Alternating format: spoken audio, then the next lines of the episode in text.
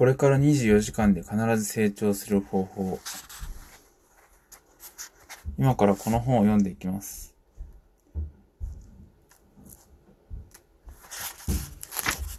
問う力1。まず問う力を身につけよう。最初に身につけたいパワーは問う力です。問う力のある人とない人では成長のスピードが全く違います。私の言う問う力とは自問自答する力のことです。何か一つのことに対しても何も思わない人と自ら問い、自ら答えを導き出す人ではどんどん差がついていきます。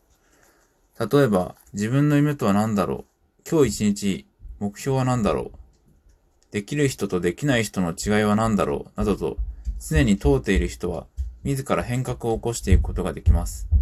また、とても辛いことがあった時も、普通の人はただ落ち込むだけですが、成長する人は、なぜ辛いことが起きたのか、辛いことが起きた意味は何だろうか、辛い、ではどうすればいいかと考え、答えを導き出すことができるのです。アインシュタインは、こんな言葉を残しています。大切なのは問う、大切なのは問うのをやめないことです。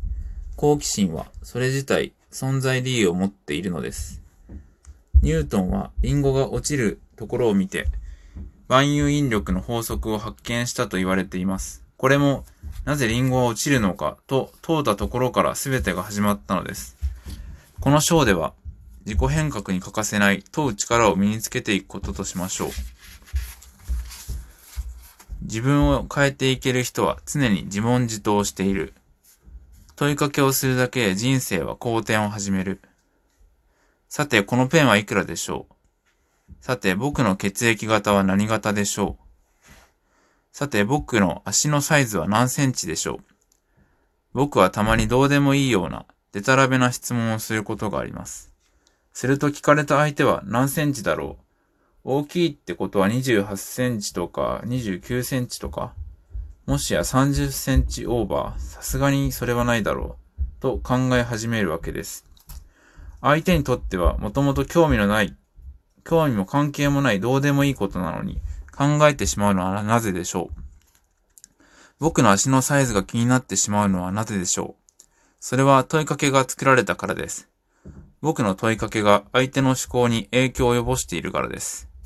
そもそも僕の足のサイズなんてどうでもいい問いかけであり、どうでもいい情報ですが、それでも問いかけられたことで、聞かれた相手は僕の足を意識するようになったということは、どうでもよくない、良質な問いかけをすれば、良質な意識を持つようになり、良質な情報を引き出せるのです。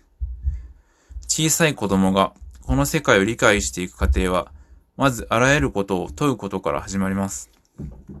あれは何？これは何て言うの？という具合です。そこで、周りの世界を理解し成長していきます。しかし、周りのことがある程度分かってしまうと、人は問いかけるのをやめます。そこで成長が止まるのです。すべては問いから始まる。そして問いを続ける限り成長は止まらず、人は変わり続けることができるのです。どうしようと言っているうちは人は変われない。結果を出すには自ら考え、自ら行動することが大切です。考えるには問いが必要であり、良い考え、過去答えが出るかどうかは、良い問いかけがで、問いかけができるかどう、できるかどうかで決まります。パフォーマンスが発揮できない人は、自ら問う力、自問力が圧倒的に弱い。自問力ができないから、自答、思考ができない。自答ができないからどうしようとつぶやくばかりです。どうしようというのは問いではなく困っているだけです。どうしようを続けているうちは一向に自分を変えることができません。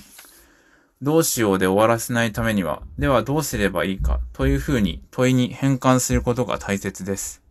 自分を変えることができない、どうしようではなく、ではどうすれば自分を変えることができるか。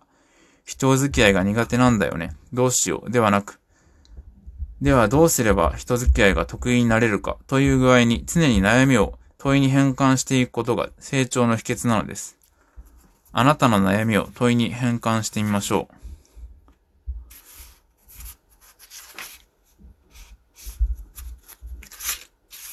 続きはまた。